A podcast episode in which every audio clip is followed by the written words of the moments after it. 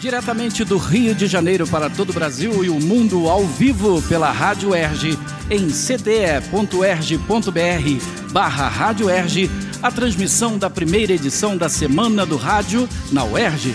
Eu sou Daniel Barros e nós estamos ao vivo no auditório do Núcleo de Memória Audiovisual, o NUMA, comemorando os 100 anos de rádio no Brasil com uma programação especial que você pode acompanhar agora por áudio pela nossa rádio e por vídeo pelo canal da TV UERJ no YouTube.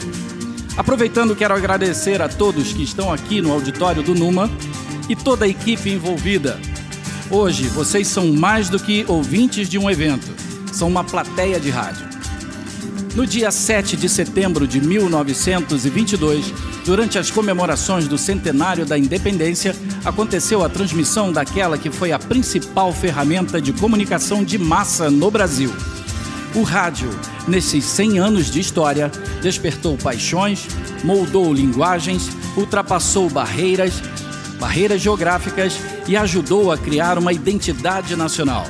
E nesse espaço, mais do que comemorar, vamos relembrar o passado, analisar o presente e projetar o futuro para que a radiodifusão continue sendo a mídia que atrai, fideliza e apaixona o ouvinte. A primeira semana do rádio na UERJ tem como tema central a história, a linguagem e o futuro do rádio. E neste primeiro dia, a mesa de debate vai abordar o tema A História do Rádio de 1922 a 2022. Para iniciar a nossa programação, eu chamo para uma palavra inicial a diretora do Centro de Tecnologia Educacional da UERJ, professora Sônia Vanderlei. Uma salva de palmas.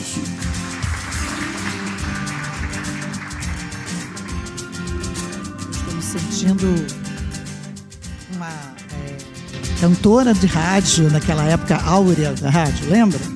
Será que eu ganhava a rainha do rádio? Ah, eu já falei, você com a voz. Gente, Maravilhosa. meu meus queridos, minhas queridas, eu queria agradecer muito, falar muito pouco, agradecer a presença, agradecer ao Daniel a preocupação em pensar e estabelecer essa, essa homenagem a uma ferramenta de comunicação, a uma plataforma de comunicação fundamental e, como ele mesmo disse, fundamental não apenas para pensar a comunicação como um espaço de lazer, mas para pensar a comunicação como um espaço de integração nacional. Foi assim que a rádio surgiu e eu espero que a, a rádio continue junto com as novas linguagens, assumindo novas linguagens, mas continue a pensar essa integração, integração de um povo tão diverso e tão carente dessas ferramentas. Eu quero agradecer a todos e, e agradecer principalmente aos professores e radialistas aqui presentes que tiveram a gentileza em aceitar o nosso convite e esperar que possamos ter um, um, uma excelente tarde de debate. Muito obrigado, sejam bem-vindos mais uma vez. Obrigado, obrigado, professora Sônia. E também vamos convidar para uma saudação à diretora da Comuns, Diretoria de Comunicação Social da UERJ, Ana Cláudia Temi. Obrigada, boa tarde a todos que estão aqui conosco presencialmente. Boa tarde a essa mesa tão bacana. Obrigada pela presença. E boa tarde a todos que nos assistem também pela transmissão ao vivo da TV UERJ e da Rádio UERJ. É uma alegria estar aqui hoje com todos vocês comemorando né, esse centenário do rádio no Brasil por meio de produção de conhecimento, de reflexões, de muito debate. Esse é o papel da universidade, principalmente da universidade pública. E quero parabenizar a Rádio UERJ aqui, na figura do nosso Daniel Barros Luz, coordenador da rádio. Dar os parabéns também a toda a equipe do Centro de Tecnologia Educacional por essa iniciativa né? Nós vamos ter aí três dias muito produtivos, muito bacanas de debates, discussões, reflexões a respeito desse veículo né, que já foi ameaçado né, pela decretação de morte algumas vezes. Né? Algumas vezes ao longo desses 100 anos foi dito: ah, o rádio vai morrer, o rádio não resiste. E, no entanto, o rádio segue companheiro né, de todos nós, de gerações após gerações, se reinventando, enfrentando os desafios das novas tecnologias E aqui na nossa universidade é um orgulho muito grande termos uma rádio aberta à produção de conteúdos os mais variados, né, aberta aos debates e à divulgação científica dessa produção toda de conhecimento que a gente tem aqui na UERJ. Então, parabéns a todos, um ótimo evento e vamos juntos com a Rádio UERJ. Obrigada.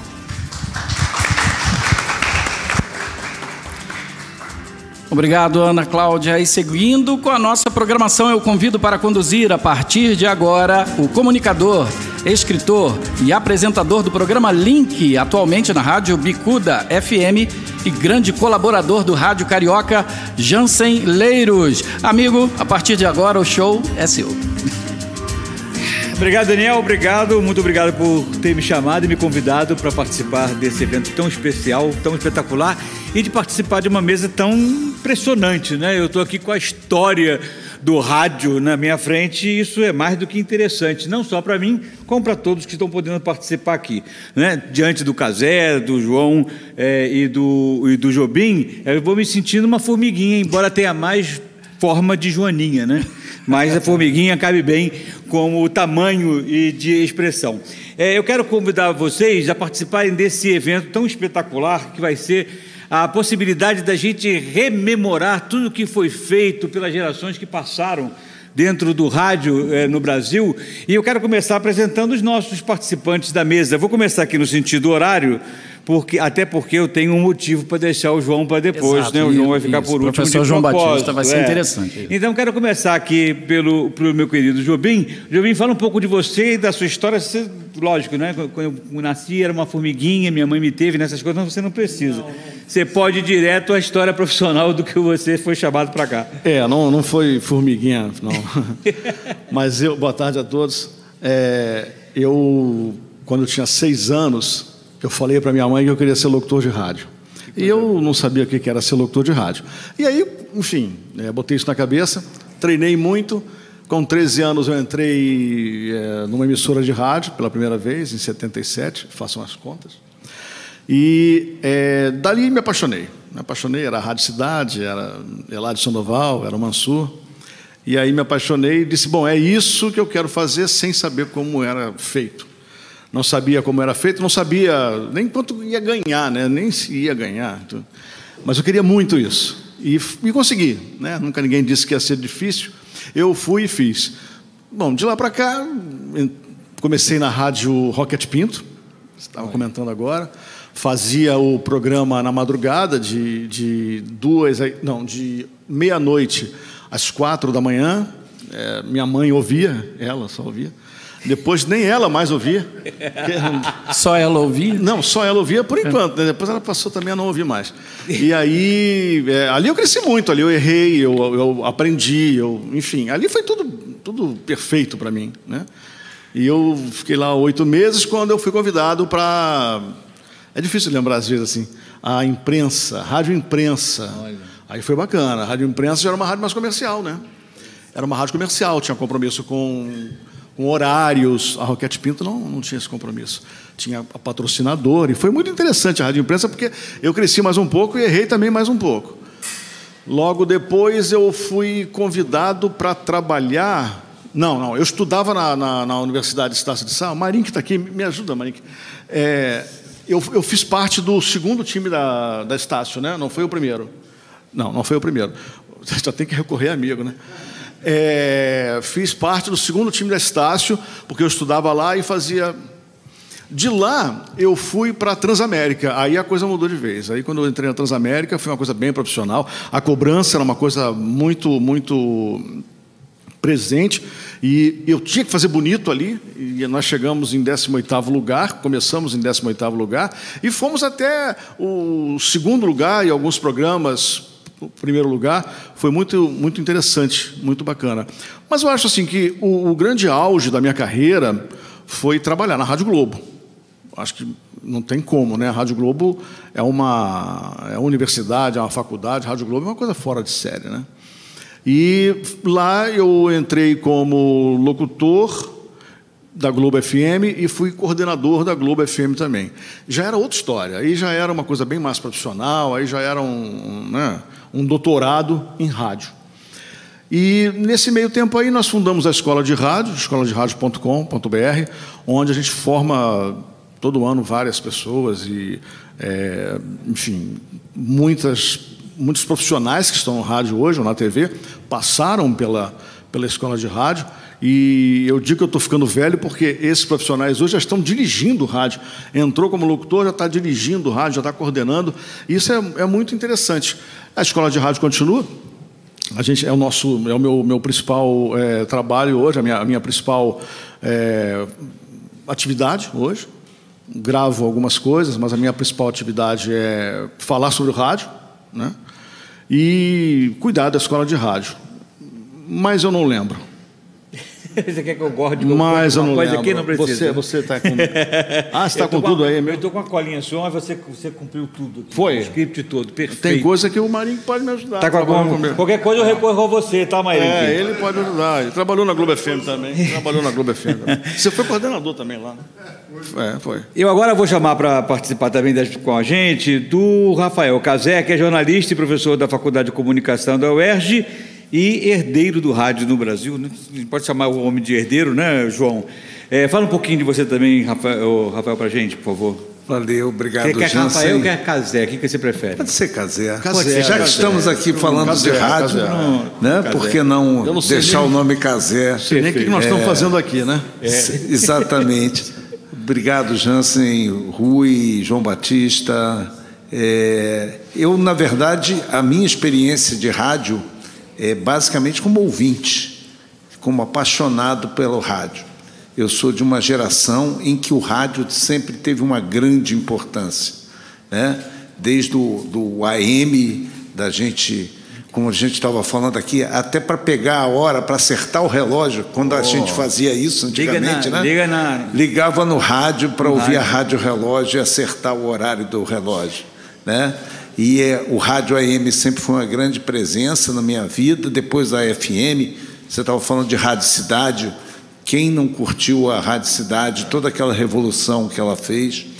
Mas a minha minha maior proximidade com a rádio, sem ser em relação a- a atuação como ouvinte, né, como apaixonado, vem da, da, minha, da história da minha família, né, do meu avô. Meu avô foi um pioneiro do rádio, Ademar Cazé, que inventou lá na década de 30 um programa que acabou sendo o modelo do rádio, se é que a gente pode dizer de um rádio moderno naquela época, né?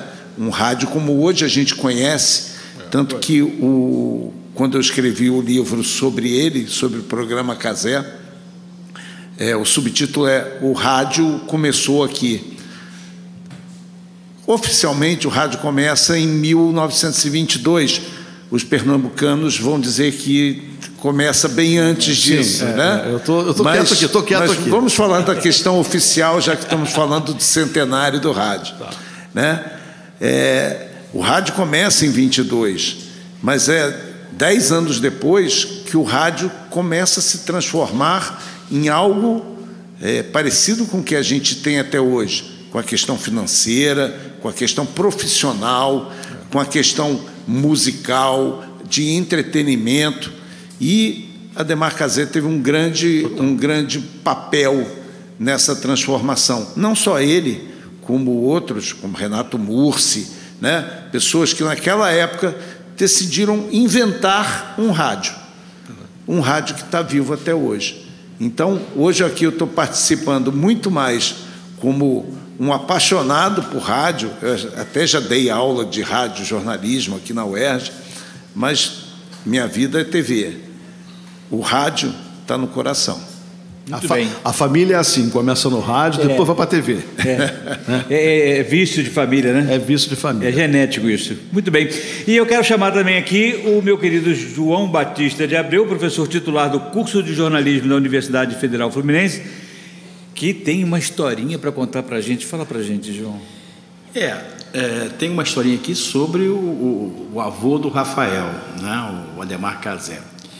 É, o, Ademar, o Rafael está lembrando aqui desse, desse salto do rádio na década de 30, e é importante a gente lembrar que somente em 1932, dez anos depois dessa experiência, a primeira experiência oficial do rádio, porque eu faço parte do grupo que reconhece a importância da experiência lá de Recife em 1919, né, em abril de 1919, mas em 32 a gente tem a regulamentação da publicidade no rádio. Né, o Getúlio regulamenta. É, coincidentemente, é no mesmo ano que os Estados Unidos regulamentam com a criação da FCC, a Federation Communication Commission. Uh, os dois têm o mesmo período. O rádio surge em 23 no Brasil, em 20 nos Estados Unidos. É, é, é, curioso como é que as coisas, nesse primeiro momento, coincidem. Mas o Ademar Cazé, recém-chegado de Recife, ele resolve investir, ele percebe o, o potencial comercial do rádio. Mas comercial, para você ter realmente, para isso se viabilizar, você precisa de audiência. Então, o que, que o Ademar fez? Ele pegou a lista telefônica do Rio de Janeiro, né, e aí vale lembrar que naquela época só quem tinha recursos, quem tinha dinheiro, é que tinha condições de ter um telefone, né, celular nem pensar, não, telefone fixo. É, e com isso ele selecionou algumas pessoas, né, não algumas, mas várias pessoas, é, ligava para elas para marcar uma visita para levar um rádio em consignação e deixava o rádio lá. Mas ele tinha o cuidado de é, procurar fazer essa visita no momento em que o dono da casa, o homem, não estivesse. Por quê? Porque ele queria falar para a mulher. E quem é essa mulher dos anos 30 no Rio de Janeiro? Era uma senhora dona de casa que era dedicada a cuidar dos filhos e da casa. Ela raramente saía de casa sozinha, não era considerado de bom tom, né? Uma senhora de família sair de casa sozinha, ela tinha que sair com o filho, com o marido, ou com um parente. Ela era uma pessoa muito solitária. Né? Então, o rádio é uma forma de você adquirir uma companhia. Né? E isso fez tanto sucesso que, quando o Ademar voltava a casa, três, quatro dias depois, para saber se realmente a família, né, o dono da casa, comprava o rádio, a mulher já tinha convencido o marido. Né? É, então, isso é que viabilizou, num primeiro momento, um aumento da audiência e, com isso, ele pôde começar a comercializar os seus programas, porque se você tinha mais audiência, você tinha mais gente interessada em patrocinar. Né? É claro que isso faz parte de um contexto, não é o único caso, mas é interessante lembrar esse artifício inteligente do Ademar Casé. Gerou a demanda para propiciar o caminho, né? Exatamente. Olha que coisa interessante. Ele começou né? como vendedor de rádio. É. Né? Então, ele, de tanto vender rádio e de tanto é, ver que aquilo ali tinha um futuro, ele comprou para ele um rádio que pegava ondas curtas. Uhum.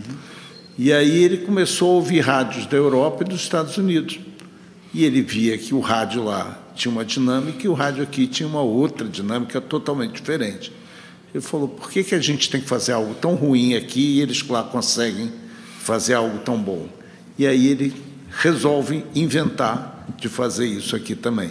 Agora, o modelo, o modelo que o Casé é, iniciou, o rádio, uh, Jobim, ele praticamente se mantém inalterado em termos de, de disciplina, de interlocução com o ouvinte, né? É, aquela forma de trazer para o rádio a, a identidade daquilo que acontece no cotidiano das pessoas se mantém praticamente inalterado e talvez esse seja o segredo da permanência e da perenidade do rádio como meio de comunicação?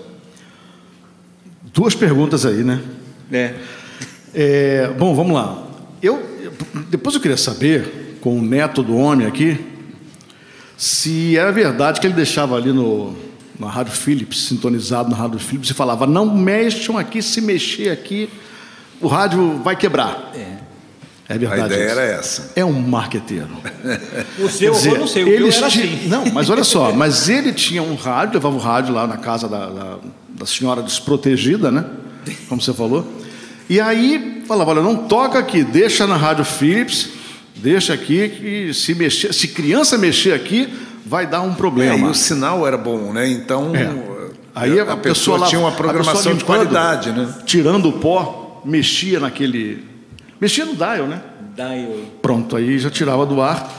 E ele fez um plano de assistência para que pudesse consertar o rádio, era isso? Sim, sim. É, e... Vocês estão entendendo a história? É, é Olha todo, isso. É todo um, um, um cuidado de, de criar esse público mesmo. Né? Muito doido isso, né? Primeiro, na verdade, é, tinha um, um fator financeiro.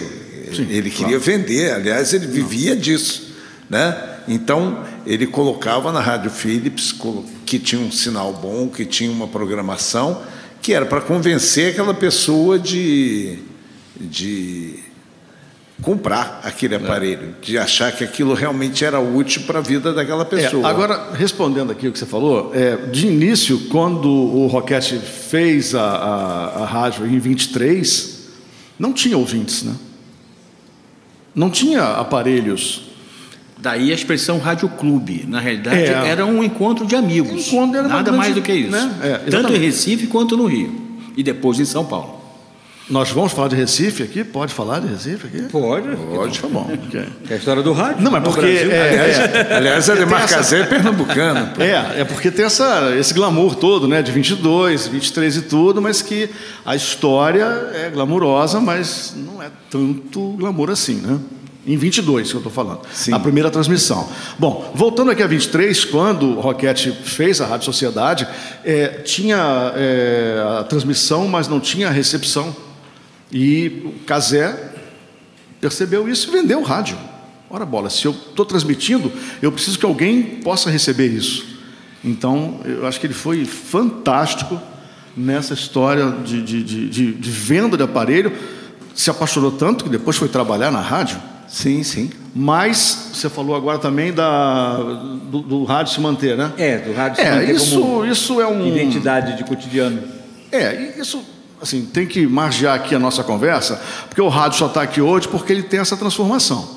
Se não tivesse essa transformação, ele não estaria. A gente estava conversando aqui antes de começar, falando que o rádio modificou tudo. Felizmente, se não fosse a tecnologia hoje, como nós estaríamos, né?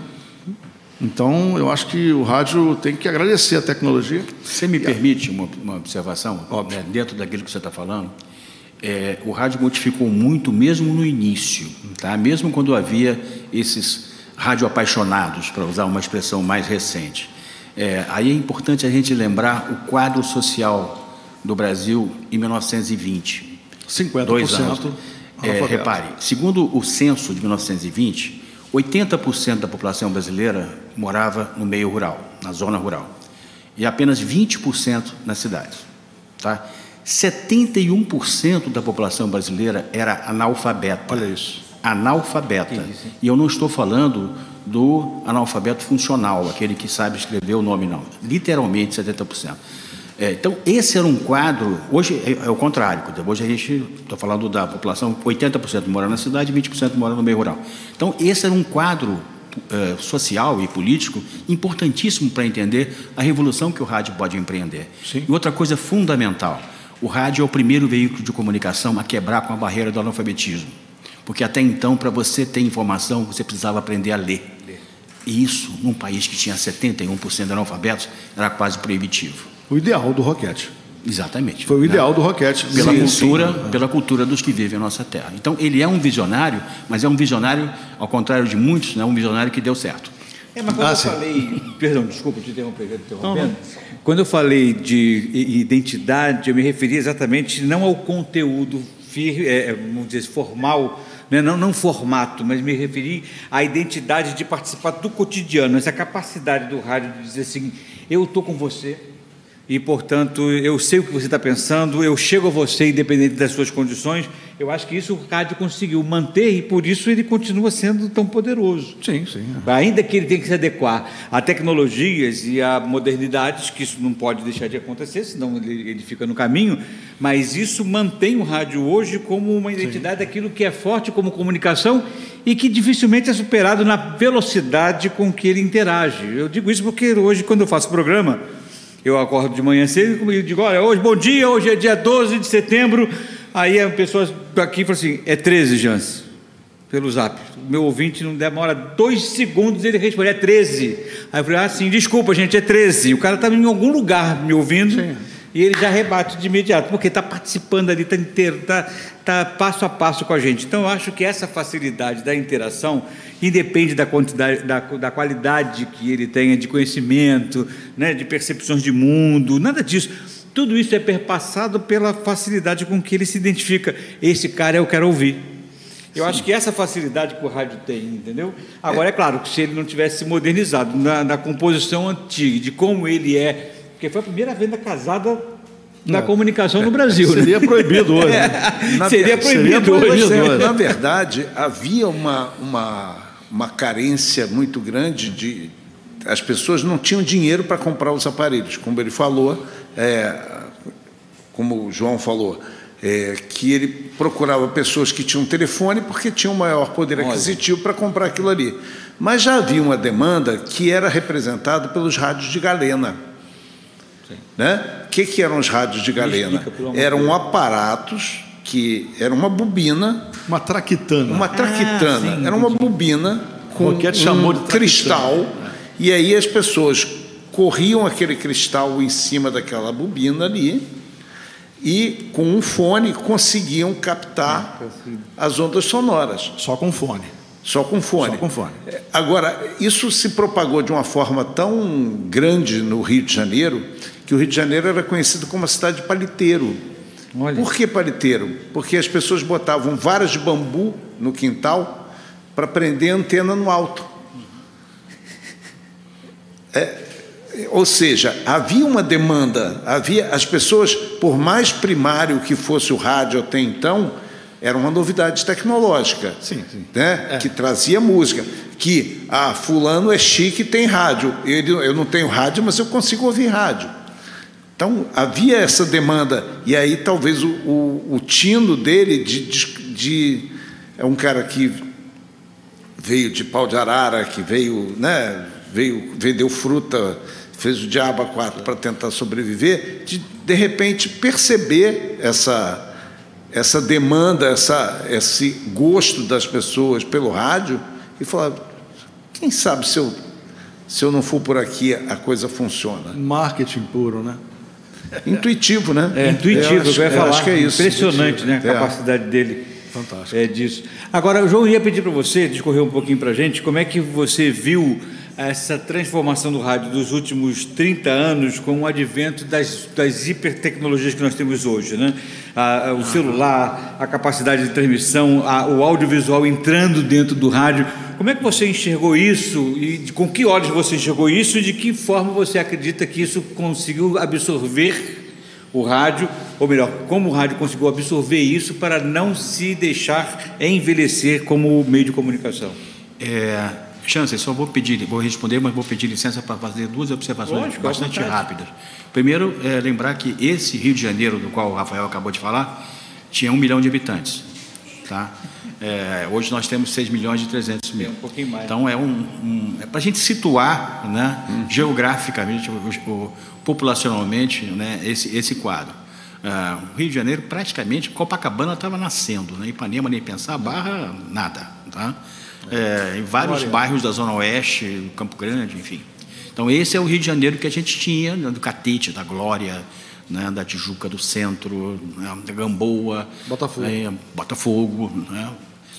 Enfim, esse é o quadro. Segunda coisa, eu acho importante mencionar que o rádio é uma invenção daquilo que os historiadores chamam de segunda revolução industrial, que é a revolução técnico-científica, que vai de 1870 até mais ou menos 1920.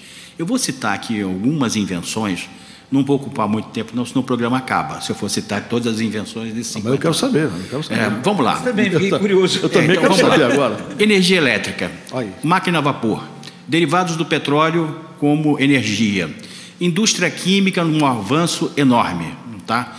É, telegrafia, Isso. automóvel, avião, anestesia, medidor de pressão, estetoscópio, penicilina.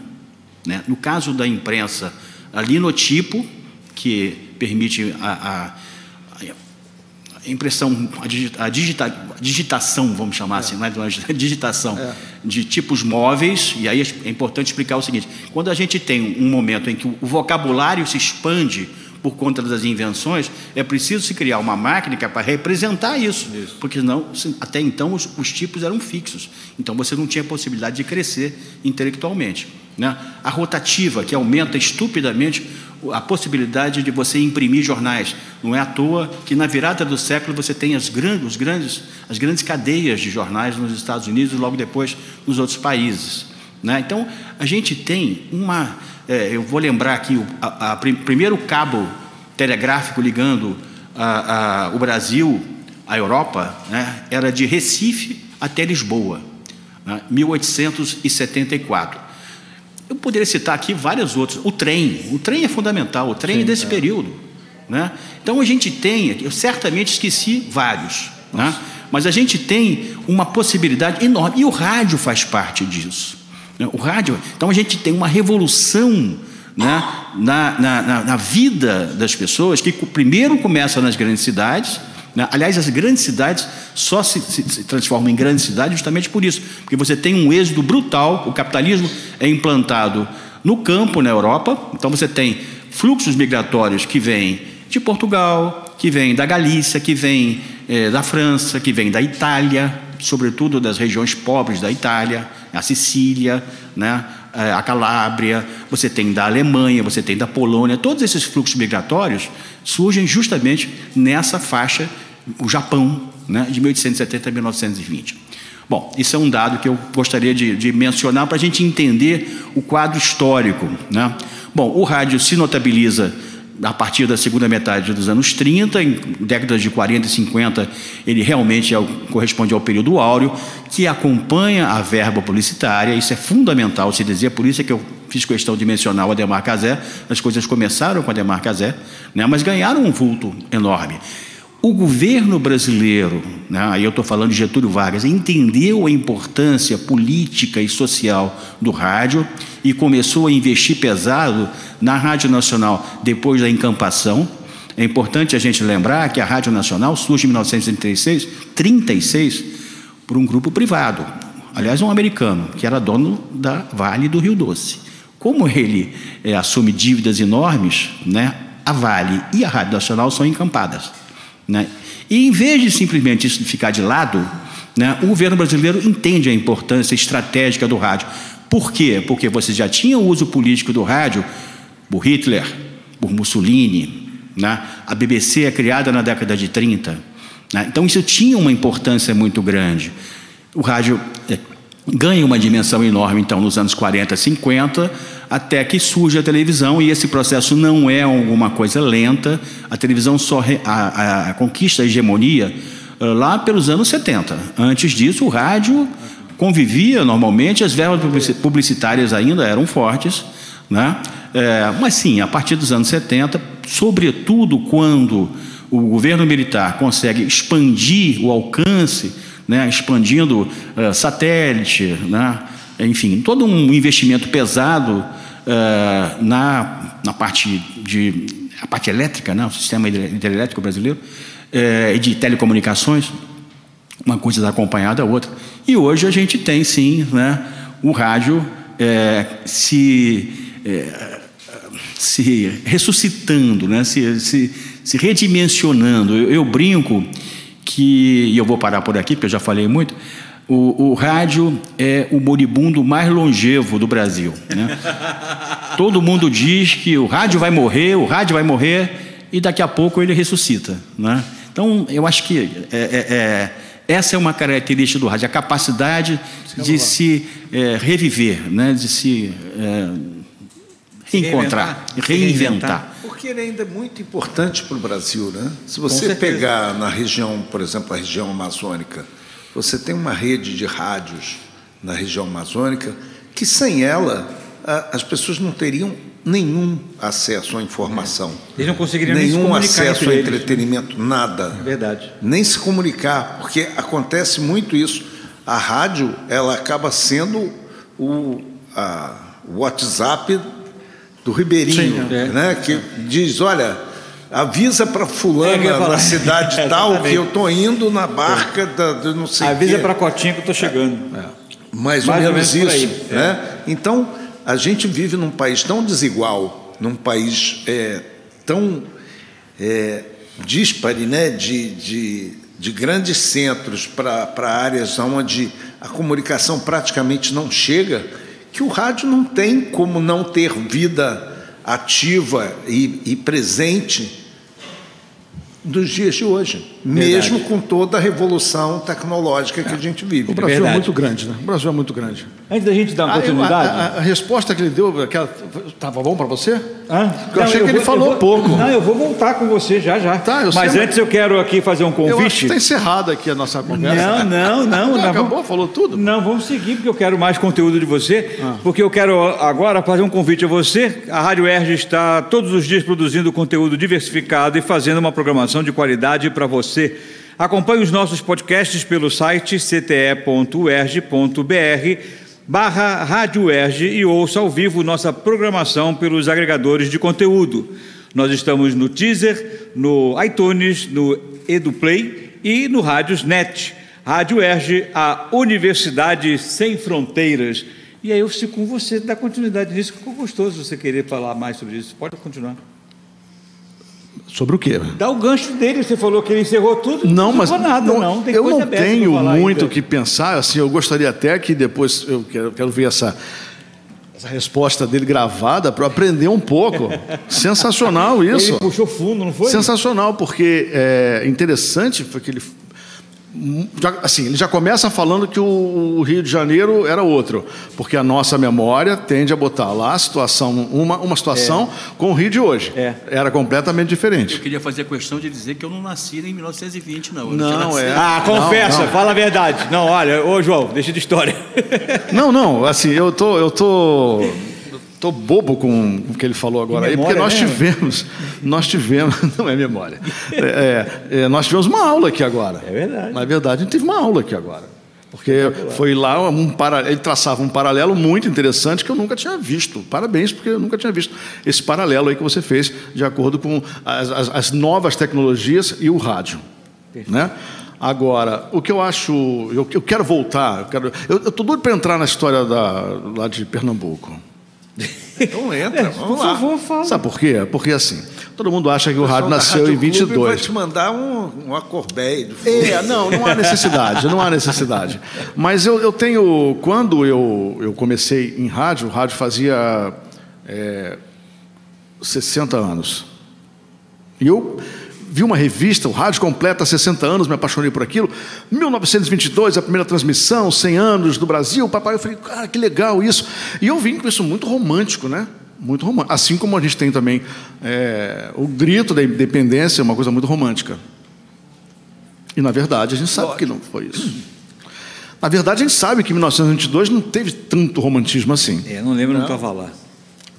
É, tu não estava lá. Eu cheguei atrasado. Cheguei atrasado. Mas a verdade é que ninguém ouviu nada, né? Ninguém conseguiu o ouvir nada. Roquete fala isso, né? O No depoimento fala- dele, ele fala isso. rocenho, né? Ninguém Rocenho. ouvia nada, era um ruído que foi acabou sendo Não, a pessoa- registrado como a primeira experiência. Os estudantes, os estudantes, assim como eu pensava, era da seguinte forma: 1922, semana, né, 7 de setembro, nós vamos inaugurar o rádio no Brasil. Não foi isso. Não. Mas eu me decepcionei tanto quando eu soube disso. Ficou triste, né? Na verdade, era um triste. negócio, né? Eu fiquei triste porque assim, assim como queriam vender um transmissor, poderiam ter vendido um carro, um caminhão, uma coisa assim. E ninguém quis. Porque essas feiras que eram realizadas, né? Essas Maravilhosas. exposições mundiais, essa feira, a própria feira do, do, em homenagem ao centenário da independência, em 22, era um, um grande balcão de negócios. Balcão de negócios. né? Cada país é. trazia suas novas tecnologias, seus produtos, e aquilo ali era um, um mercadão onde se negociava. E o rádio veio nesse pacote, né? Rafael, se me permite, essa experiência do Roquete Pinto foi patrocinada pela Westinghouse. Sim, foi. Né, que cedeu 80 aparelhos de rádio, cedeu os transmissores, um no Morro do Corcovado, antes da estátua do Cristo Redentor, o outro na Praia Vermelha. Então, era assim um- uma jogada, um negócio. Era um assim, negócio. Como qualquer outro. Westinghouse, que é também a fabricante do reator nuclear da usina de Angra 1. Então, Olha, ele sempre E do compara, ventilador Ele está em sempre colocando um paralelo, interessante É, isso. porque- Mas eu vou fazer uma pergunta agora que realmente eu não sei. Não sei, nunca ninguém me respondeu. Qual transmissor ficou? Eu não sei, mas eu sei que na realidade ele foi emprestado a fundo perdido. Aos Correios. Ou seja, não foi, não foi devolvido. Não foi devolvido. Então foi surrupiado, é isso? Mais ou menos. No bom sentido, né? Nós temos que uma, parar uma com esse apropriação, uma apropriação tecnológica. É, foi. É, mas é interessante isso, porque foram dois transmissores, né? Foram duas empresas. Uma levou embora. Eu não, Pelo não que se- tenho. pelo que se não sabe, tem- Não, não tem, não existe. Eu já procurei, já tentei. Registro é. Não tem eu registro. também desconheço. E então, quando ficou, era para servir de telegrafia, né? Alguma coisa desse tipo. Aí o Roquete falou: não, vamos botar cultura para a população. Aí tem que lembrar também o seguinte: o Roquete Pinto era nada mais nada menos do que o presidente da Associação Brasileira de Ciências. Era um médico legista respeitado na sociedade do Rio de Janeiro. Diferentemente né, do pessoal de, de- de Recife, que não tinha tanto prestígio. Que- A gente tem que lembrar que o Rio de Janeiro era a capital federal, né? quer dizer, havia uma série de aspectos de ordem política né, que ajudam a entender por que, que a experiência do Rio de Janeiro acabou tendo uma repercussão muito maior. E aí ele acaba criando, seis meses depois, a primeira emissora de rádio do Brasil. Outra informação que você pode me dar. Não Eu, sei. eu vim aqui para aprender, vocês estão vendo, né? Eu vim aqui para aprender. É, Roquete e o Morize Henrique Moritz. Sim. sabiam da transmissão de, de Pernambuco? Você prefere falar, Rafael? não, não sei dizer. Vovô, vovô sabia? Não, Meu avô nunca me contou. Eu não saberia te dizer com, com exatidão, mas eu imagino que sim. Porque, é, é- é como eu disse, são clubes. Né? Sim. Logo, você não tinha clube só Uma troca Rio, de correspondência, É, talvez. São Paulo eh, cria, a Rádio Record é criada no ano seguinte, você É. tem uma série de outras emissoras que são criadas. Eram, eram ideias, eram projetos de clubes. Eu não posso te dizer com exatidão que eles se correspondiam, mas é bem provável, porque você já tinha o telégrafo, Porque também eram tinha o estudiosos, né? Eram estudiosos também. Eram estudiosos, sim. né? era um hobby. Talvez uma Era um troca. hobby, hobby, era um é, é um hobby. hobby, é. Era um hobby. Né? Então. Muito legal. é, é, Muito é, eu acho que é compreensível, é deduzível que eles se correspondessem. Agora, o, Soubesse. é, o grau de, de correspondência realmente é isso. É, eu acho- não- Mas, por exemplo, a, a experiência da, da, da Rádio Clube de Pernambuco, né, de abril de 1919, foi registrada em jornal de Recife no dia seguinte. sim. Jornal de Recife. Ora, se saiu em jornal, é porque teve repercussão. Ah, com certeza. Com né? certeza. O próprio livro do Cláudio, o, o- o neto do Roquete, É, que é uma Cláudio beleza Bojuga, livro. Ele não cita se o Roquete sabia ou não. É. Tem que perguntar à dona Beatriz, dona Milu, que é a filha do, do Roquete. Está viva até hoje. Tá? É uma boa questão para se perguntar. A dona Milu é filha do. Testemunha ocular da história. Esse, esse Popular livro, não diria, esse mas- livro do Cláudio. é Auricular. Beleza. É, o livro o que, que- o Cláudio Boiunga escreveu É, sobre, o, sobre o avô. E aí, quando. É, é uma beleza. é, O Cláudio morreu agora. Morreu há pouco deve ter o tempo. quê? Três meses? Uns Pouco quatro mais, meses? é. Sei, talvez uns seis meses. Depois da É. pandemia, a gente não sabe mais medir o tempo. Mas é, ele morreu há, um- há pouco tempo. E todos os telejornais falavam que ele era jornalista e escritor. Não citavam que ele era o neto do, do Roquete. Nenhum deles. Você me permite uma explicação? Poxa, Né? tem- Nunca ninguém me disse.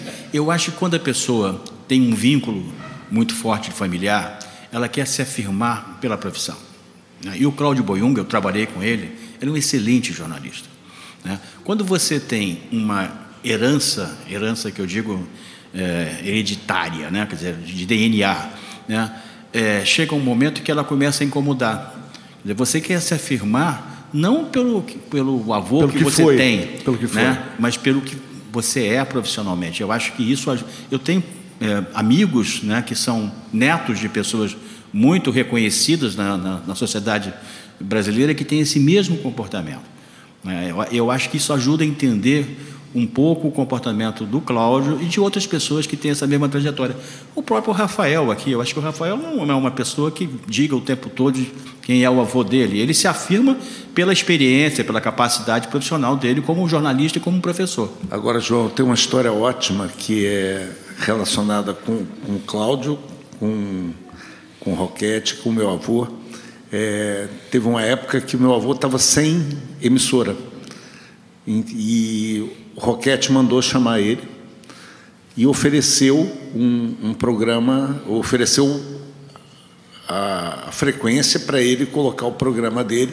E a rádio do Roquete é uma rádio séria, educadora, né? Uma, e aí ele ficou muito espantado de, de que o Roquete aceitasse colocar um programa de variedades, um programa de música, de entretenimento. Do samba, pode né? falar, né? Do samba, samba de todo, toda, toda essa cultura popular é, na emissora dele.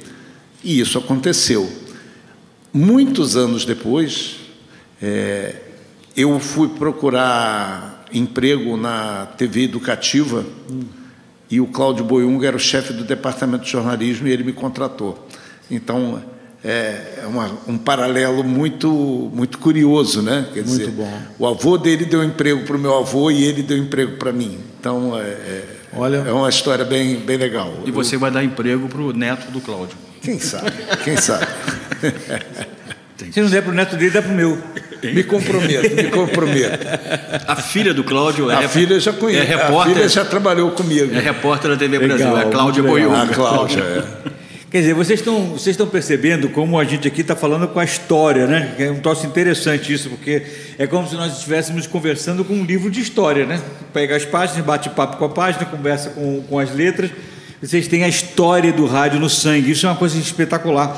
Ainda mais o João quando começa a puxar essas, esses é. paralelos que ele faz, que a dá para é gente essa é. sensação né, gostosa é. de estar vendo a coisa acontecer na deixa frente eu, da gente. Deixa eu falar uma coisa, Opa, oh, se você me permite. Para tudo. Não, não, não. Eu, eu, eu, prometo que não, não é aula, não. Não, por favor. É o seguinte: falar. a gente, na realidade, não está fazendo nada demais do que explorar uma das grandes características do rádio, que é o afeto. Né? O rádio ele transmite afeto. Ele transmite afeto para quem produz. Basta ver pelo relato do Rui, do Rui Jobim, no início do, do da nossa, nossa nosso programa aqui, né? falando, né? poxa, que bacana, eu comecei é, quando a rádio tinha 60 anos, eu fiz minhas contas rápidas aqui, porque eu aprendi a fazer conta antes da máquina ah, de calcular. Bom, né? é, e lembrei que em 1982 foi o ano de criação da Rádio Cidade. Não, não, desculpe. Rádio Cidade foi em 1977. 77. 77, né? Eu, eu lembro porque eu trabalhava. Está tá desculpado. É, eu trabalhava na Rádio Jornal do Brasil na época. Uau. Eu era redator da Rádio Jornal do Brasil. Que isso? É, em 77, com 23 anos. Quem quiser fazer conta rápida vai descobrir a minha idade. Mas, é, então a gente tem afeto, né? Do ponto de vista de quem produz e do ponto de vista de quem ouve, né? É, é, então, por exemplo, o, o aquele vigia que trabalha de meia-noite às sete, né, no prédio, é, ele ouve rádio. Né? Aquela empregada doméstica que está ali, embora a casa esteja cheia, mas ela está sozinha, porque o tratamento que é dado é de, de solidão, uhum. ela ouve rádio. O taxista ouve rádio. Né? O idoso, que por questões de mobilidade né, e de problemas de segurança, não sai de casa, ele ouve rádio. O caminhoneiro ouve rádio. Né? Então, você tem um contingente enorme de pessoas que ouvem rádio e esse rádio se torna o grande companheiro. Né? Eu acho que isso é uma coisa que nunca ninguém conseguiu tirar do rádio. A televisão não consegue ter esse afeto que o rádio tem.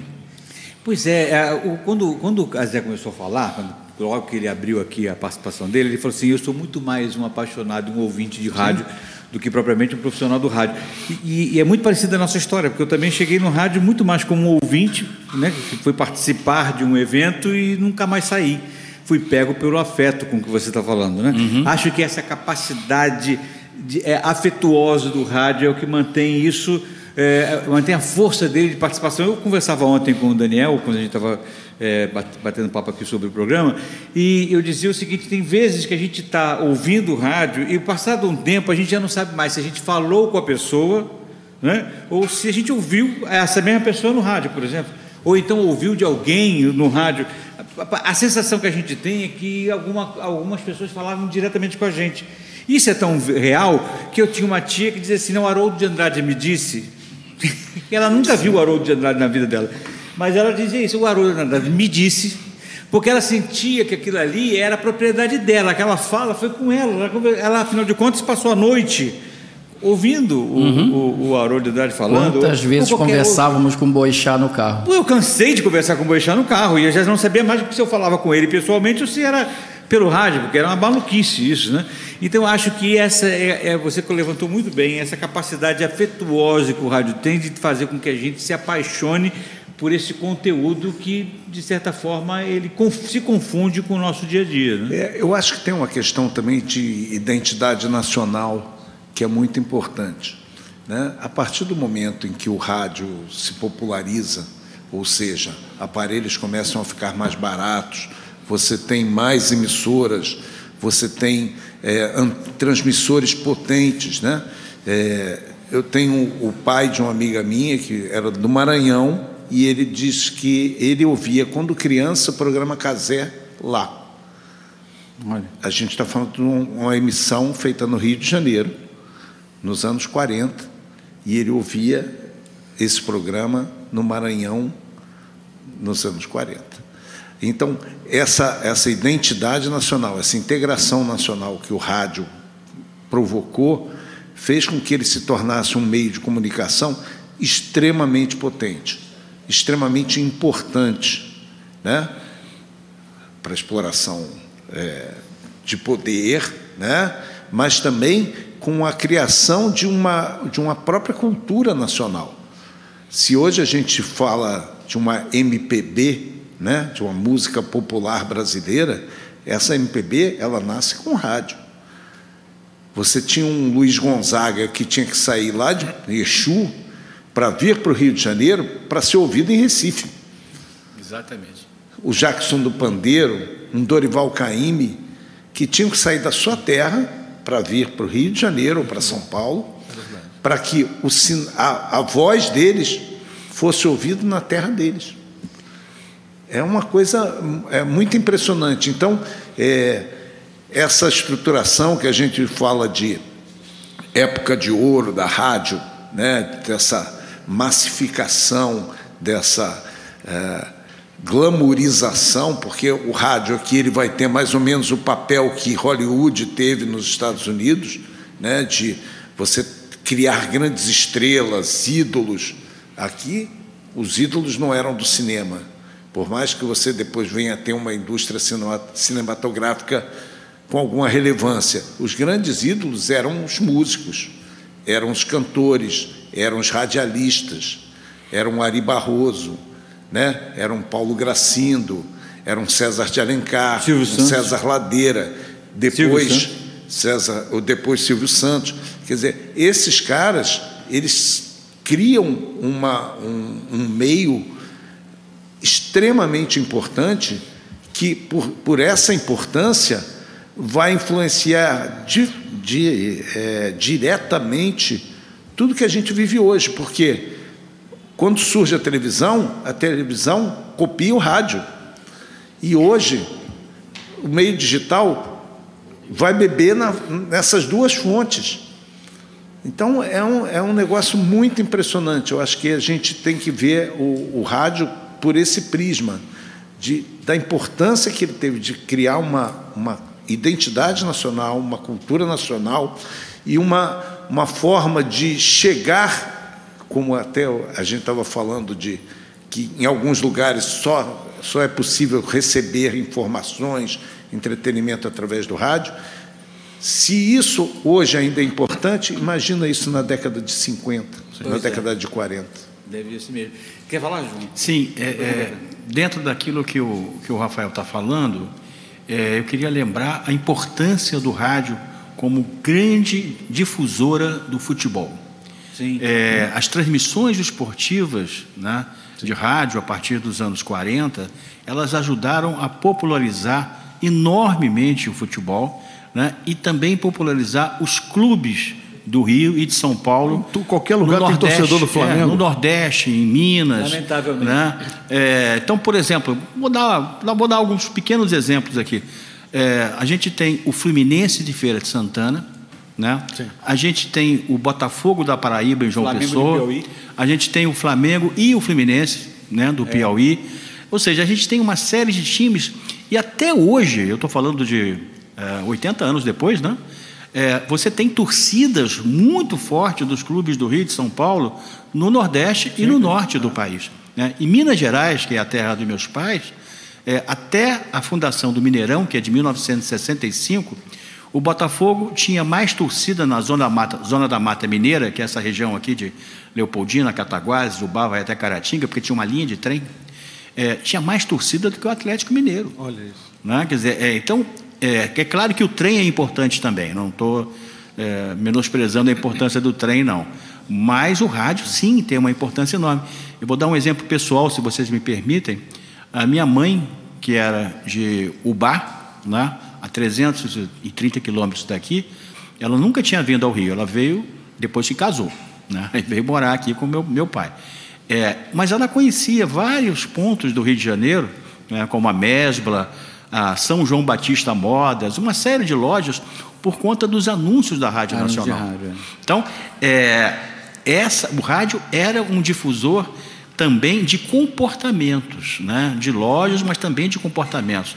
Isso eu acho assim marcante. Vocês acreditam que o rádio. Eu tenho uma pergunta específica para você, mas eu quero jogar primeiro uma pergunta aqui para todo mundo. Vocês acham que o rádio eh, teve, por conta desta capacidade, João, a, a responsabilidade de ter feito do Rio de Janeiro, eh, propriamente dito, uma caixa de ressonância para o país? É o rádio que faz e que emblema essa, essa condição do, do Rio de Janeiro? Não só o rádio, novela também, né? As novelas também. É, isso saíam. aí já com a televisão, assim, É, mas a é, a, televisão gente tem que pensar que até de- nesse período áureo do rádio, o Rio de Janeiro era capital. Era capital, era capital. Então isso já E- por si só já, Já gera isso, transformava né? O E Rio de Janeiro porque- no- no- na principal cidade do país, né? É, e até porque é, 32 veio a, né, a monetização, a palavra da moda, monetização do rádio e a descoberta que o rádio era um excelente, uma excelente plataforma, né? Aí você Política também. Você, Sim. política, eu digo política. Você colocou na mesma frase aí Getúlio e Hitler. É isso. Eu poderia colocar Peron, eu poderia colocar Rússia. É, foi sem querer, né? sem Quer dizer, tem vários. Muito é, interessante isso, porque ninguém usou melhor rádio que o Hitler. É verdade. Sim. E depois Getúlio fez a mesma coisa. Né? É, porque o ministro da propaganda era Goebbels, É, aquele que, era, que, disse- que cultuou a frase repita várias vezes uma mentira, Que ela ela se se tornará tornará verdade. verdade. É o precursor qualquer das- semelhança com fake news, Precursor das fake news. é, qualquer semelhança com fake news não é mera coincidência, né? É verdade. Agora, o, no- o- como o rádio é rápido e a, a interatividade é absurdamente grande, já tem gente mandando pergunta para cá e dirigida a você. Para se tornar um radialista, como a pessoa deve fazer? Procurar um psicólogo, né? Começa por aí, né? É, ver o que- o que ele quer fazer. né? Não, brincadeira. Mas assim, para ser um radialista, ele precisa, hoje, não pode ser um radialista. Ele tem que ser um comunicador. Tem que ser muito mais amplo, né? Não é apenas ler. A leitura e a voz bonita já foram embora há muito tempo. Hoje é o que você pensa, o que você passa de conteúdo. É isso que eu falo lá na, na escola de rádio para os meus alunos. É, a gente não pode vender a voz. Voz não existe mais. O que existe é o conteúdo que você fala através da sua voz. Então, se alguém quiser ser um, um radialista, é melhor. Não, tem que ser um comunicador. Porque ele vai ser um radialista, ele vai ser um podcaster, ele pode ser um youtuber, ele pode gravar comerciais, ele pode fazer tudo. Não, não- não- acho muito difícil hoje alguém querer apenas fazer rádio, até porque o próprio rádio vai levar ele para outras aventuras tão legais quanto fazer rádio. E que dali ele pode ir para outros lugares que ele nem imaginou, né? É, que ele nem imaginou. Eu digo para meus alunos isso. A pessoa começa com uma, uma vontade de fazer uma determinada é, função no rádio e quando vai ver está apaixonado por outra coisa, também no rádio, programação musical, marketing e, e- e podcast, né, que é a moda agora, né? Então eu acho Agora, que Rui, uma, é importante. uma provocação aí. Ah, Mais uma, né? né, é. A questão da. Você estava falando que a voz, a voz já não é tão importante, né? mas ainda há dentro do rádio uma, uma identificação muito grande do, do ouvinte com, a, com o dono daquela voz. Sim. Né? Isso sempre, sempre aconteceu, né? principalmente antes da, da televisão, que você imaginava o dono daquela voz. Mexia com o imaginário, né? É, do, mexia, público, né? Aí depois vieram as grandes publicações, como a revista do rádio, por exemplo, que você podia é, ver aquela, aquela pessoa. Aham. É, aquela época tinha o hábito das pessoas pedirem fotos Isso. para os artistas. Então os artistas né? mandavam fotografias autografadas para aquilo, né? É, essa essa identificação do ouvinte com o dono da voz, dono não, porque o dono da voz é o dono da emissora, né? bom, é. Já diria Chico Buarque, né? A voz do dono e o dono da voz, né? Mas é, eu acho que ela se mantém muito forte até hoje, seja no AM, né? Que você tem grandes comunicadores, a gente falou aqui de Haroldo de Andrade, Haroldo de Andrade marcou minha infância. Aham. É, de manhã, é, tomando café da manhã, o rádio tocando Bom Dia com Haroldo de Andrade, né? Pam, pam, pam, pam, né? Aquela, ele dava conselhos para as pessoas. Bom dia, tal, meu amigo, minha amiga. né? E para você, o meu bom dia, Meu aquela bom coisa que dia, tinha do, do Haroldo. Como teve é, de outros comunicadores, como é, o João falou aqui do futebol, da voz dos grandes Amaral, locutores de, né? de futebol. E hoje em dia é, tem uma rádio que é bem recente aqui no Rio de Janeiro chamado é, Positividade. Sim. É uma rádio que ela me lembra muito o, a Rádio Cidade quando lá no comecinho, no final dos anos 70, começo dos É o anos objetivo, 80, é o objetivo. né? E eles fizeram um trabalho muito inteligente, a meu ver, que foi de novamente é, botar o, o, o disc jockey, né? o DJ, o apresentador, como uma figura marcante, com, com uma figura com personalidade. É, e isso me faz um pouco fazer essa provocação para você. Você estava falando, a voz já não existe mais. Mas quando você investe nisso, você tem um retorno, né? Tem, uma, uma, uma apresentadora, uma locutora desse- dessa rádio, que ela tem um, um sotaque todo carioca, né? Então, Vanessa. ela- a Vanessa Victorino, né? E que ela falou assim: boa tarde, uma Nossa coisa aluna. assim, sabe? É, ela sabe que aquilo ali cria uma identidade dela com, com, Sim, o, sim. com o ouvinte, né? Por isso que essa é a minha provocação. Será que a voz mesmo É, já lá. não faz tanta importância? Vou responder a tua provocação dizendo o seguinte: alguém vai ouvir uma determinada emissora ou um determinado podcast só porque a voz do apresentador, apresentadora é bonita? Não, não. Mas eu estou falando a voz como personalidade, como personagem, né? A partir do momento que você descobre o conteúdo. Sim, sim. Aí você fica. Mas ninguém vai botar um pôster. Não sei se vocês sabiam disso, é, as meninas de 1970 colocavam um pôster do Cid Moreira no quarto. Boa noite. Alguém aqui colocaria hoje um pôster do Cid Moreira? Não, do William Bonner. Do William quarto. Bonner, né? Gente, entendeu? Então, assim, ninguém, ninguém vai, vai ver. Quer dizer, ninguém não é, até, sei lá, se tratando de William Bonner e Globo, eu não sei mais nada. Mas em relação a. a ninguém vai, vai ver o Jornal Nacional porque o William Bonner é bonito ou é feio.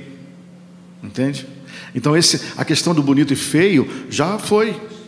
Já foi.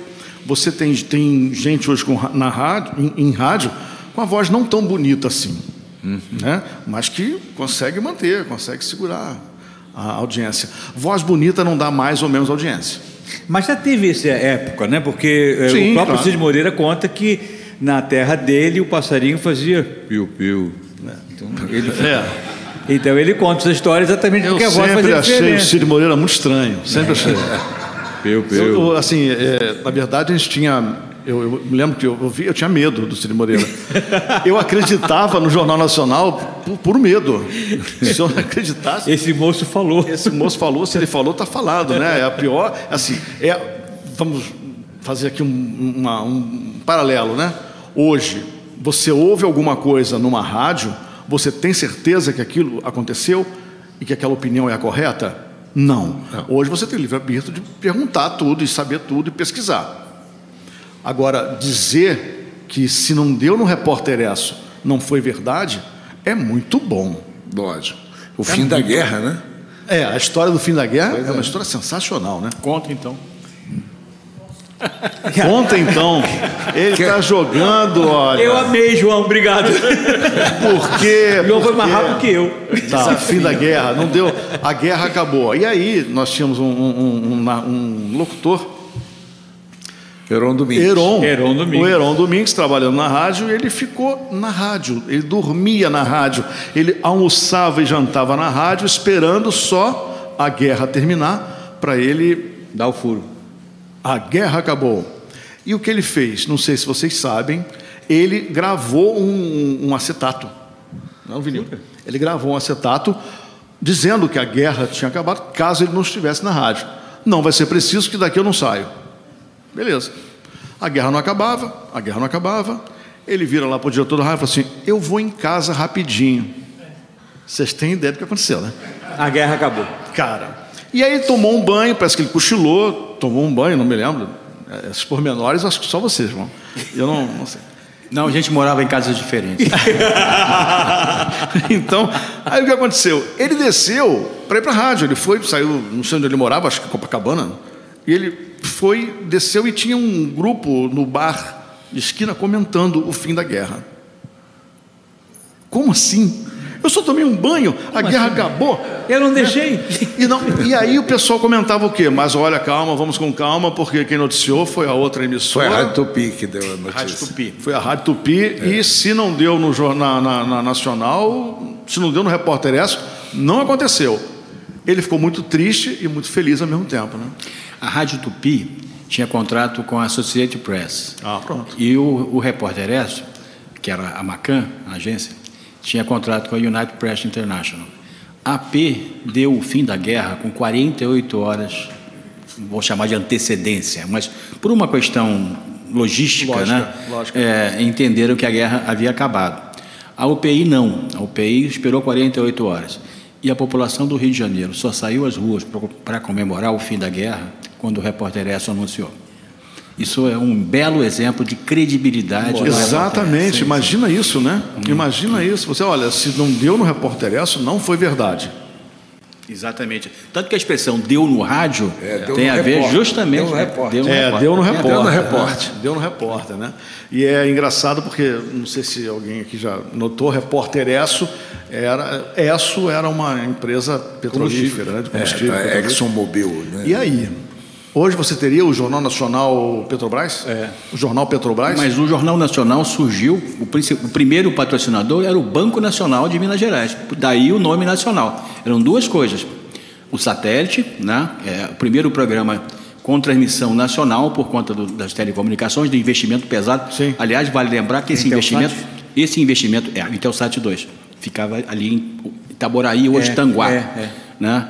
É, esse investimento pesado do, da ditadura né, na- nas telecomunicações foi dinheiro do contribuinte. A gente pagava uma conta de telefone fixo e lá tinha assim uma parcela Funtel, Fundo Nacional de Telecomunicações. Era esse dinheiro que era direcionado para o investimento, para a expansão das linhas de telecomunicações do país.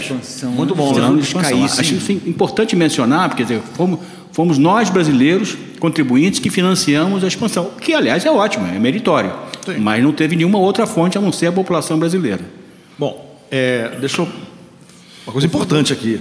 Nós falamos de muita gente. Nós não falamos do Padre Lendel. É verdade. Ah, sim. É verdade. Sim, sim, verdade. Precisamos corrigir isso, porque ele deve estar olhando a gente lá em cima. E mexer com padre... Não é bom. Não. Não, não é bom. Nunca Ainda mais foi com bom, ele, né? né? Quem quer falar do Você padre fala? Eu falo, mas vocês podem falar também. Eu aqui sou só torcida, senhor. Eu não sou, eu não sou muito religioso, pode ir você. Você não é muito religioso Bom. para falar de um padre que, segundo os outros, também não era tão religioso assim. Então, como eu, como eu estudei sete anos de colégio de padre, Ah, então é, tá. no colégio Zacaria, eu posso falar do padre. Eu estudei no Salesiano. É, pô, então estamos bem. Só que você estudou do outro lado da, da poça, na Baía de não, Guaná. não, não. Ah, o Salesiano? Aquino, É aqui ah, no, daqui. no Meia, né? Enfim. É, o- quem é o padre Wander de Moura? O padre Roberto Lander de Moura, gaúcho, que era padre, mas era muito mais cientista do que padre. Né? É. Esse foi o dedicava- erro dele, né? Ele tinha que ter escolhido uma coisa ou outra. se dedicou muito mais à ciência do que ao catolicismo. É, não que ele fosse um mau padre, Não, mas não. ele realmente era dedicado a. E ele é, era um pesquisador, né? era um visionário também. A gente, uhum. Nessa história nossa aqui, a gente tem três visionários, pelo menos. Né? A, gente, a gente tem é, o Santos Dumont, né? que é o inventor do avião. A gente tem o Roquete Pinto, eu botaria também o Henrique Moritz, um quarto. É. E a gente tem o padre Lando de Moura.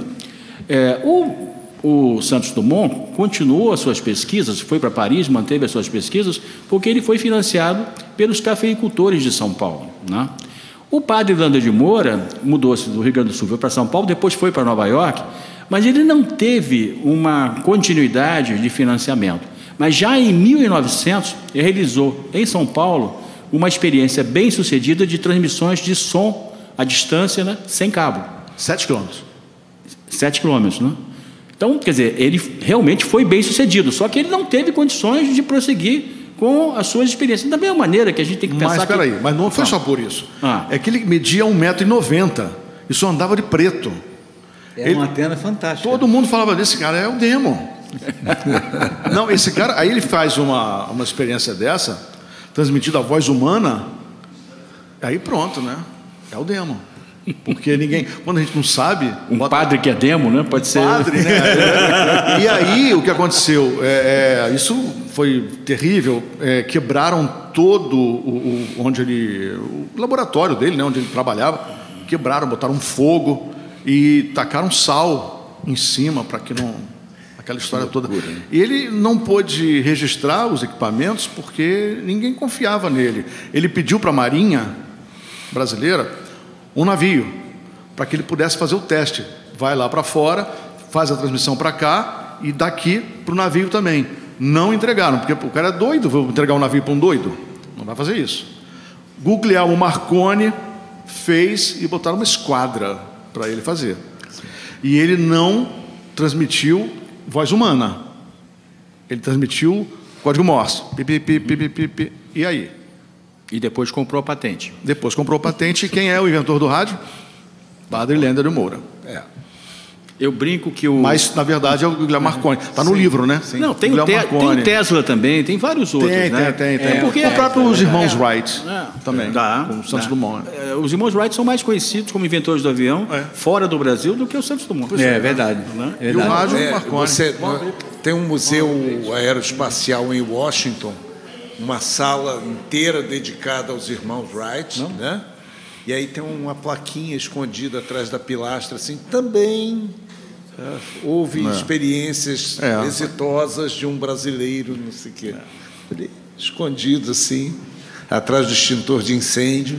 É né? muito doido que além de inventar o avião, inventou o relógio de pulso. É, relógio de pulso, é verdade. É uma invenção por do conta, Por conta do, dos testes de avião, né?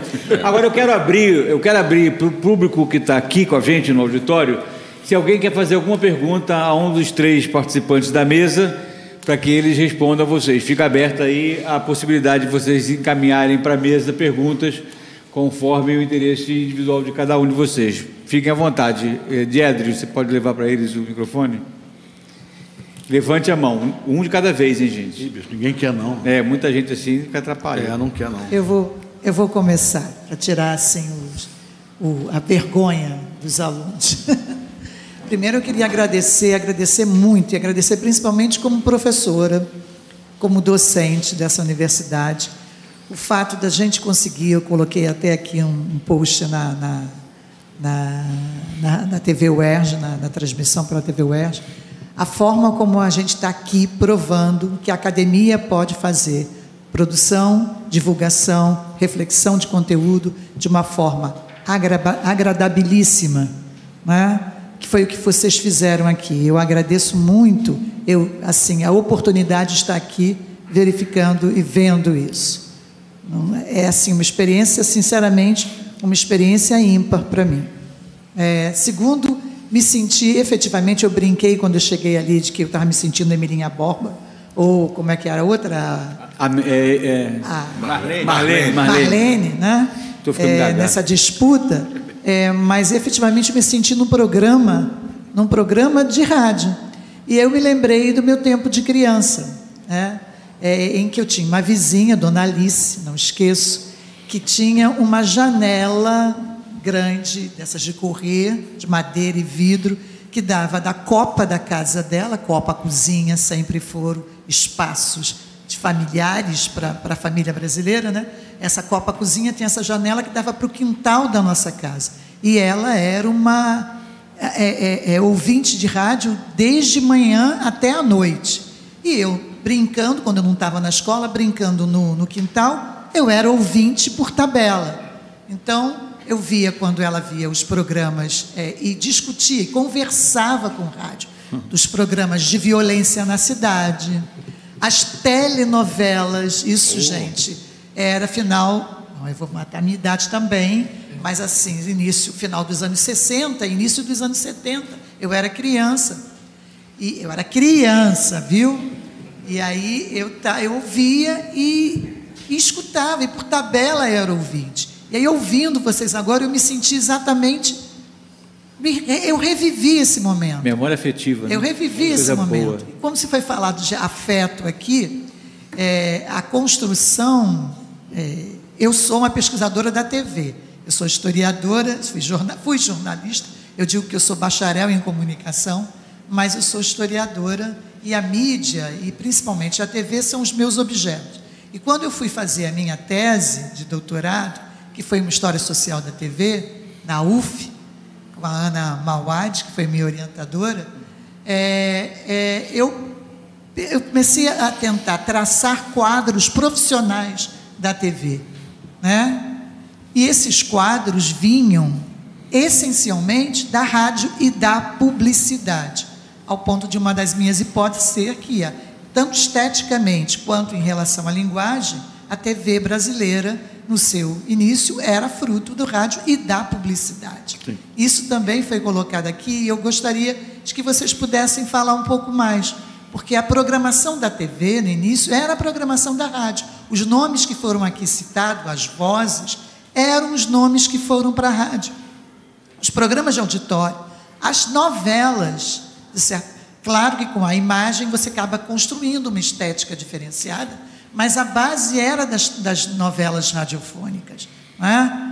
É, eu, eu, lembro que quando eu conheci o Casé, eu falei: caramba, eu estudei muito, seu pai ou seu avô? Aí ele falou: acho que era o meu avô, porque eu tive muito que estudar Casé para trabalhar a história social da TV. Então eu queria que vocês pudessem fazer um pouco mais, aí eu abro para vocês, essa relação. Essa relação que transmitiu da, da rádio para a TV esse afeto também ao mesmo tempo que eu lembro da dona Alice na rádio e conversando com, com o. É, é, era Alencar? É era, era César, de Alencar. César de Alencar e tudo mais. Eu lembro de uma, uma senhora que eu entrevistei na minha tese, porque o neto dela, que era meu amigo, dizia: Sônia, vai lá falar com a minha avó. Ela, ela vai e ela bota uma roupa de sair, como ela diz, para assistir o Jornal Nacional porque o Cid Moreira entrava na casa dela. Essa era a ideia também. O próprio espaço da TV era o espaço que a rádio ocupava antes disso, depois dos anos 70. Então, eu acho que não dá para separar a história da TV e a história da rádio, não sei se nos outros lugares, mas no Brasil, com certeza. E essa perspectiva da integração pela cultura também se repete na TV. Se a gente tem o Mobral na TV, a ideia na ditadura militar, a gente tem o Roquete Pinto, Roquete Pinto dizendo que a programação da rádio tinha que ser, essencial, tem que ser essencialmente para levar a cultura, cultura. para levar a educação, pensando na questão inclusive da alfabetização. E agora a gente tem, há pouco tempo, eu num simpósio sobre a questão da educação na, na pandemia, professores do norte do país dizendo que não foi a televisão que serviu para a educação remota em regiões do norte do país, foi a rádio. Foi o rádio que serviu. As aulas eram transmitidas nas emissoras de rádio, porque elas chegavam à população ribeirinha. Então, essa, essa continuidade, eu queria que vocês pudessem discutir um pouquinho mais. Obrigada. Deixa eu só fazer uma. Eu acho para a gente começar a falar disso, é, o, a TV surgiu em, em começo dos anos 50, né? E aonde eu, num momento em que o rádio ainda era muito forte, né? já não era o, o, auge dessa época de ouro, mas ainda tinha uma força é, muito grande. Quando a televisão surge, é, meu avô ele é um dos primeiros a sair do rádio para ir para a televisão. Por quê? A gente falou isso aqui no começo do nosso papo. Havia uma decretação da morte do rádio. Não uma decretação oficial, mas uma decretação lógica. Por quê? Para que, que eu ia continuar ouvindo rádio se eu podia ouvir rádio com imagem? Por que, que eu continuaria usando é, um, aparelhos de rádio? É, e a gente tem que lembrar que isso acontece antes do surgimento do transistor. É. Então, o rádio ele era ligado na tomada. Ele era tão era um móvel, tão imóvel é, quanto tão uma televisão. Era imóvel, era imóvel. Né? Fora o rádio de, de automóveis que você tinha, né? Você não tinha essa mobilidade Sim. que depois o transistor sai. Então, meu avô ele fala: eu saí do rádio, eu desisti do rádio porque eu achei que o rádio ia morrer. Então, eu acho que esse movimento é, de levar o rádio para a televisão é extremamente natural. Porque... Mas como seria se não fosse isso? Pois é. Como seria? outra escola né? teria, né? Qual, qual, é, já tem um pessoal lá, bota um cenário que está tudo bem. É só fazer um cenário. Agora, o rádio, como disse o Mário Lago, o rádio se acovardou demais. O rádio ficou chorando, né? Ah, estão levando, sei lá, acho que sete orquestras da Rádio Nacional. Acabou. 70 locutores a Rádio Nacional tinha na época, acabou tudo. Porque não tinha mais espaço publicitário na Rádio Nacional. Sim. Foi tudo para televisão. Agora, é, Mário Lago fala, o rádio se acovardou, porque logo assim, mesmo antes de começar a transmissão da televisão, o rádio já estava sofrendo. Então, acho que também tem, tem muita culpa do radialista aí. Tem muita culpa do radialista. E outra coisa, é, a televisão ia pegar. Eu sou, eu sou, radialista, tá, gente? Mas assim, a televisão ia pegar. Da onde os profissionais? Sim. Que sabiam falar não, ninguém sabia fazer televisão. É. Entendeu? Então vamos, o, o, o vamos né? pegar o que a gente conhece, que é o rádio. Não né? tinha escola de rádio na época. É. Senão buscava lá. Né, Lamentável, né? É. Deixa eu dar um pitaco. Por favor. É, eu não, não cobraria dos radialistas essa pseudo-covardia. Eu acho que, na realidade, foi uma decisão empresarial dos grandes comunicadores, dos grandes, das grandes empresas, não comunicadores, das grandes empresas de comunicação Basta lembrar que a primeira televisão no Brasil é fundada né, em 1950 em São Paulo, né, pelo Assis Chateaubriand, Sim. que funda, meses depois, 20 de janeiro de 51, a TV Tupi do Rio. Então, a TV Tupi de São Paulo, TV Tupi do Rio. Então, da mesma maneira que você, né, que a Westinghouse trouxe 90 aparelhos para a experiência do rádio em 1920, né, o Chateaubriand conseguiu 200 aparelhos em consignação para fazer essa experiência em São Paulo. Depois você tem o Grupo Record, depois você tem o grupo da TV Rio, você tem o grupo da TV Continental aqui no Rio, que era organizações Rubens Beirado, que era muito importante aqui no Rio de Janeiro. Você tem uma série de grupos, depois a TV Globo. É, é curioso que a TV Globo ela, ela, surge em 1965 aqui no Rio, em 64 em São Paulo, porque eles compram a TV Paulista, Roberto Marinho compra a TV Paulista, mas a concessão foi dada por Juscelino em 1958. Eles só entraram no ar porque fizeram um acordo com o grupo Time Life, que foi altamente contestado. Enfim, foi uma decisão empresarial. E a Rádio Nacional, que tinha um projeto de colocar a TV Nacional no ar, não, não levou em frente, se diz, porque quem vetou foi o presidente Juscelino Kubitschek. Sim. Então, é, é, é, essas questões, elas caem, acabam caindo no esquecimento, né? Sim, Elas, é e a gente hoje está discutindo né, essa questão. Claro, verba publicitária, é verdade. Mas não houve interesse do governo federal é, em competir com os grupos de comunicação. Aproveitando, se eu fazer um gancho aqui rápido, se liga na dica. Já estão no ar os cinco programas do especial centenário do rádio no Brasil. A produção da Rádio Erge faz uma homenagem leve e descontraída aos 100 anos do veículo em nosso país. Ouça todos os episódios do nosso site cte.erge.br barra Rádio Erge, na seção Programas e Podcasts.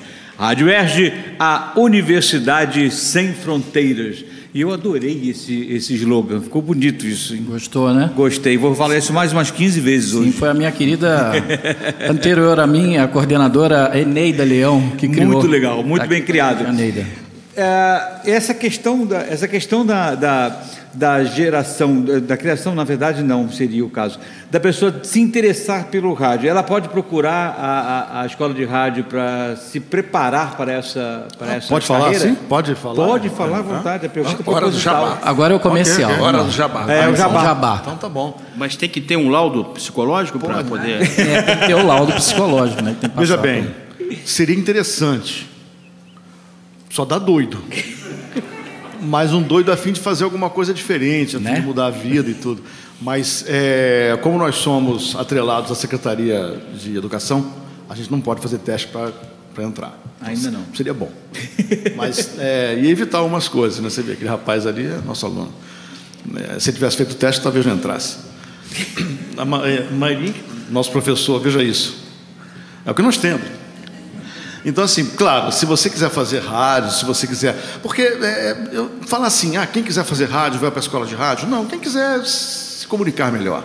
É verdade. Hoje nós temos aula de. de- até maquiagem tem lá no online, para que a pessoa possa se, se filmar, aparecer, e, enfim, fazer um programa no YouTube, fazer um podcast, apresentar eventos, claro, também o rádio. Então eu acho que é www.escoladeradio.com.br.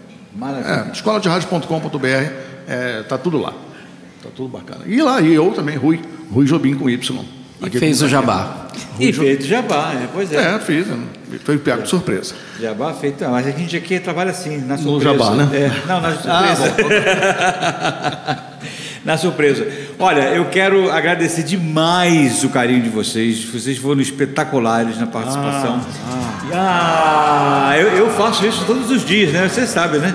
Eu quando começo a dizer, olha, chegamos ao final do nosso programa, eu tenho já Tem uma vinheta, né? já tem a vinheta, mas, ah, porque só tem eu fazendo o negócio. Bem natural, né? fazer. Bem natural, Bem vinheta. natural, bem espontâneo, né? E, mas eu acho que é exatamente isso, a sensação de quero mais e que é mais gostoso. Porque aí o que a gente faz? Já obriga a turma a começar a preparar a segunda semana do rádio, né? Ah, bom, mas Na UERJ. Já a partir de amanhã, viu, Sônia? A partir de amanhã começa para preparar a segunda semana. Quero agradecer demais a generosidade de vocês, o carinho de vocês em participar desse evento tão gostoso. Como a Sônia bem disse, foi extremamente descontraído, Sim, sim, é, claro. é, gostoso e mais é, capaz de manter em nossos corações afetuosamente a memória e a lembrança desse momento tão gostoso da gente rememorar e trazer a memória afetiva para dentro do- do- da gente, lembrando da participação que cada um teve na história do rádio. Lembrando sempre que a gente participa da história do rádio e o rádio participa da nossa história, que eu acho que é uma das coisas mais Posso- encantadoras. posso dar um né? exemplo Claro, disso? querido, fala. rapidinho. É, eu devia ter uns 12, 13 anos de idade e ficava ouvindo rádio de manhã e tal. E veio uma notícia de que um profeta, um místico, qualquer coisa, dizia que o mundo ia acabar naquela noite. Mas assim, Que- de supetão. Assim, tipo, era uma notícia jocosa, evidentemente, mas eu, criança, Tipo não, Orson Welles. não, não entendi a ironia daquilo ali. E para mim, o rádio falou que o mundo vai acabar hoje à noite. E eu entrei em, em pânico. E eu não queria falar aquilo para ninguém. E eu guardando aquela, aquela aflição o, o dia inteiro, até que chegou de noite, eu comecei a chorar em casa. E, e aí minha mãe me falou, mas o que, que foi? Não, o mundo vai acabar hoje. Deu no rádio. Aí ela me explicou que não é. Mas vocês verem como é que, é- como né, é que a força que, que é? isso tem em Que cima força, das que pessoas. coisa espetacular. Obrigado por essa história legal gostosa demais. Fala, João, pode falar. Não, eu queria agradecer a- a- a- o convite, né? Gostei muito de participar. E, e- e frisar um aspecto que eu achei muito interessante, a primeira coisa que eu pensei quando me convidaram, é o caráter da UERJ. Né? É a universidade brasileira mais inclusiva socialmente. Né? É a primeira universidade a criar cotas. Eu acho que isso não tem preço. Então, parabéns ao UERJ por estar à frente do seu tempo. Que legal, bacana. Muito bom. Agradecemos.